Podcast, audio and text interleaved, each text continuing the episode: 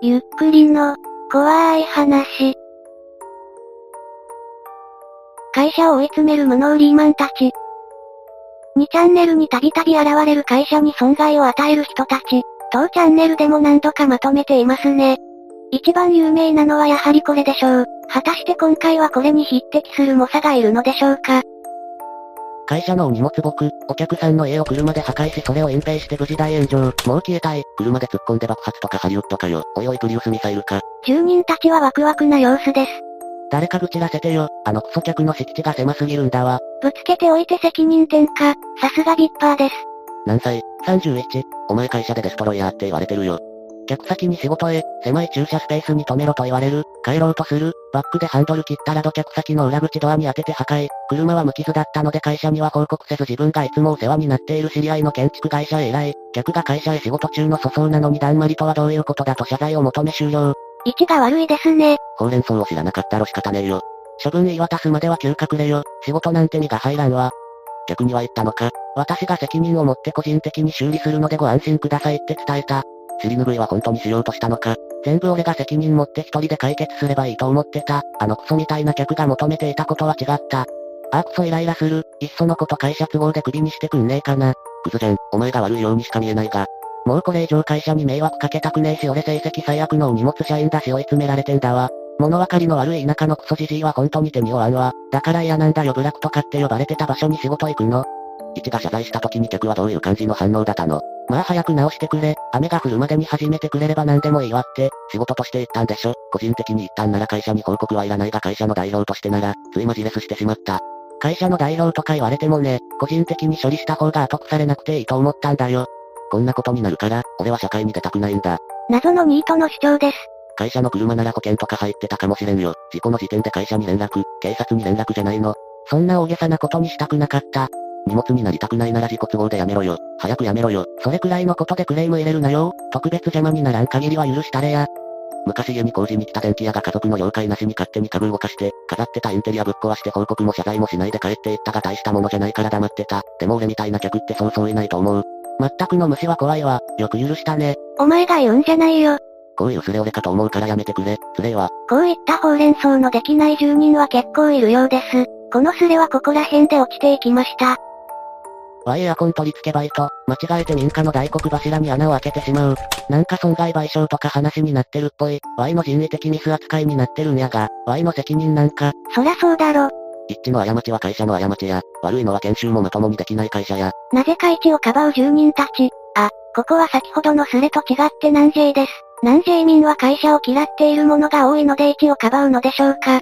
Y の責任らしいぞ。壁トントン叩けば柱あるかくらいわかるだろ、って怒鳴られたけど、そんなのわかるわけねえ。エアコンなのにどうやったら柱に穴開けるんや。外に配管出すときに穴開けるんだ。大きさは 500ml のペットボトルが入るくらいか。大黒柱にそんな穴開けちゃダメだろ。人殺しー。万が一家が崩れたらそうなりますね。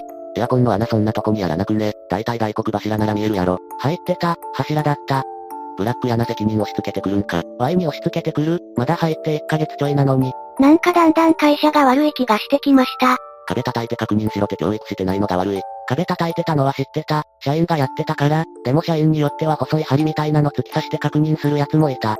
教わってはいないけど知ってはいた、ってことでしょうか。 1ヶ月ちょいの素人に任すわけねえだろうが、こればっかはわからんぞ。ワイソーギアのバイトしてる時に3週間目で納棺してたで、入って1週間の新卒に責任を押し付ける会社もあるんやで。マジかよ、社会怖すぎんだろ。やっぱりニートが正解みたいですね。大黒柱と柱は違えぞかす。大黒柱じゃないな、柱だ。でも穴開けたら耐震強度的にまずいやつらしい。ほえ、最初に言われなかったら払う必要ないやろ。なんで柱削ってんのに、最後まで貫通させたんだ。途中でわかるだろ、って言われた。なんだ女子か、ならメインの責任やろ。もし女子に責任押し付けるならそこやめた方がええよ。いやもうクビやし。問題は首かどうかではなく責任の話です。そりゃそうやろ、リスク含めた給料やからな、みんなやらかすことあるし勉強代だと思え。修理に100万かかるらしいよ。そんなんバイトに任せるんか。穴開けるのは2回目、社員は外で作業してたから、 2回目の人間を放置はブラック感強いですね。 Y のとこも工事で重要なとこ削られて工事代100万くらい安くなったわ。Y もエアコン頼んだ時に硬いとか言われて長い時間削られたんやが柱だったんかな。あれ、世の中結構柱に穴開けられてるんですかこれ。柱やな、Y も開けるの25分くらいかかった。黙っとけばバレないやろ。社員が穴見て、お前何やっとんだ、って怒鳴りつけたから家の主が来てバレた。柱削ったら下手したら強度弱くなって住めなくなるぞ。なわけねえだろカス。ちょっと柱削ったら家崩れるんか、大事。大問題らしい。ま柱じゃあるまいし途中で気づくやろ。てか柱に掘るそうで穴開けるとか労力半端ないやろ。めっちゃ時間かかった。無理やりこねくり回して開けた。煉獄さーオン。何を思ったのか煉獄さんの名前を叫び出す位置。大体穴開けしてないのに社員は外で何してんねん。やることないやろ。古い室外機撤去したりしてた。さっきの煉獄さんは何なの突然来るってすぐもどんの怖すぎんよ。とこんな感じですれは落ちていきました。位置が悪いのか会社が悪いのか、よくわかりませんでしたね。バックレたバカのせいで親父の会社が倒産したんだが、バックレ野郎許せねえ。一人バックレただけで潰れる会社ってどんな会社よ。ここでそんなこと言っても何にもならないけど、そんなんで潰れる会社が悪い。一人バックレた程度で倒産するなら、誰かが病欠になっても終わるじゃん。やっぱり VIP は1に対して冷たいですね。一人バックレるだけで倒産するような会社は何やっても持たない。それ経営側が無能でしかない。リスク管理が甘かったね。もともと向いてなかったか、病気のせいでどうにもならないかのどちらか。冷たすぎるだろ正しいと思うけどさ。社員十数人の小さな会社だったけど頑張ってたのに、アホな新人のせいで、まさか入社した当日の昼休みに逃げ出すとは思ってなかった。それでどうやって会社が倒産するんだよ。社運をかけた長期体の大型新人かよ。社員総出で探すことになったせいで午後は仕事ができなくなりすべてパー。従業員全員バカすぎんか。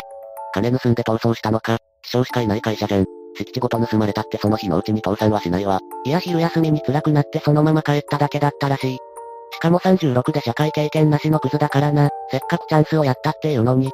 入社当日の何も仕事してない社員が辞めただけで倒産。無能親子が悪いでしょ頭はいてんの。社会人が考えた設定とは思えない斬新なスレ。すごい言われようですね。正しいと思うけどさ。午後からトラックの搬入作業あったのにそれすっぽかして探すことになったせいで得意先がぶっちされたと勘違いして信用を失ってもうどうにもならなくなった。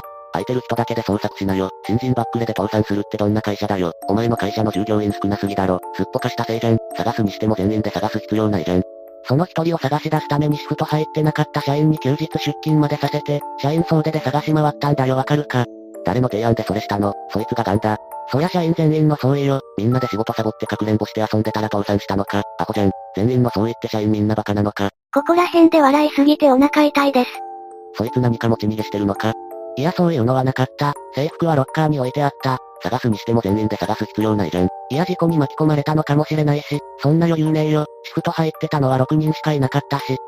会社はシビアだぞ。いなくなっても探さない。ニートの妄想はこれだから。なわけないだろ。工場だから事故に巻き込まれたのかとも思うだろ。車や重機も行き来するところだし。そんな少人数の工場が探しきれないほどでかいとは思えないんですけどね。そもそも新人研修させるためにどれだけ手間かかるかわかるか。今回はほぼ何もしてないだろ。半日でいなくなったんだし。大事な得意先に一言も断りを入れずに人探し。緊急時代なんだから当然だろ。緊急事態とは、何青春時代みたいなこと語り始めてんだよ。まあ釣りだわな、金曜日の夜はしょうもないスレばかり、いやいつもか。ここまでアホなスレは初めて見た。ままごとじゃないんだから緊急事態であっても一言くらい言うのが普通だよ。素人の寄せ集めなのかな。みんな体育会系だからそういう話は通じないんだよ。仲間が何かあったら命がけで助ける。他のことは全て後回し。そういう思考回路になってるの。やっぱり従業員全員アホだったようです。結局10時間以上車用車全部出して探し回った後に LINE 確認したら、仕事きつかったので辞めます。って届いててもう全員放心状態。 10時間もどこ探してたんだこのボンクラども。これ裁判しても金取れないぞ。新人が売り上げ持ち逃げしたならともかくバックレただけだろ。何一つ取れる理由がない。なんでだよバックレは違法だぞ30億は最低でももらわないと気が済まないわ。社員全員、車出せ。あいつが行きそうなところ徹底的に洗うんだ。あいつが行きそうなところって、どこをどう探したのかな。午前中に来たゴミ回収トラックに間違って積まれてしまったのかもしれないってことで客先全部訪問していってた。さすがにネタですねこれは。バカしかいない会社なの。一応高卒以上しか入社できないぞうちは、社長が、親父は大卒だぞ。こうしてスレは落ちていきました。いかがでしたか今回はブラックサラリーマンではなく、ブラックというかアホな企業ばっかでしたね。さすがに最後のはネタだと思いますが。えーといつも最後はこんな人たちでも働けているので社会に出るのが怖い人は安心してくださいで締めてたけど、今回はこんなブラック企業に当たったらみんなすぐ逃げてくださいね。ぜひ感想をお聞かせください。ご視聴くださりありがとうございました。また見てね。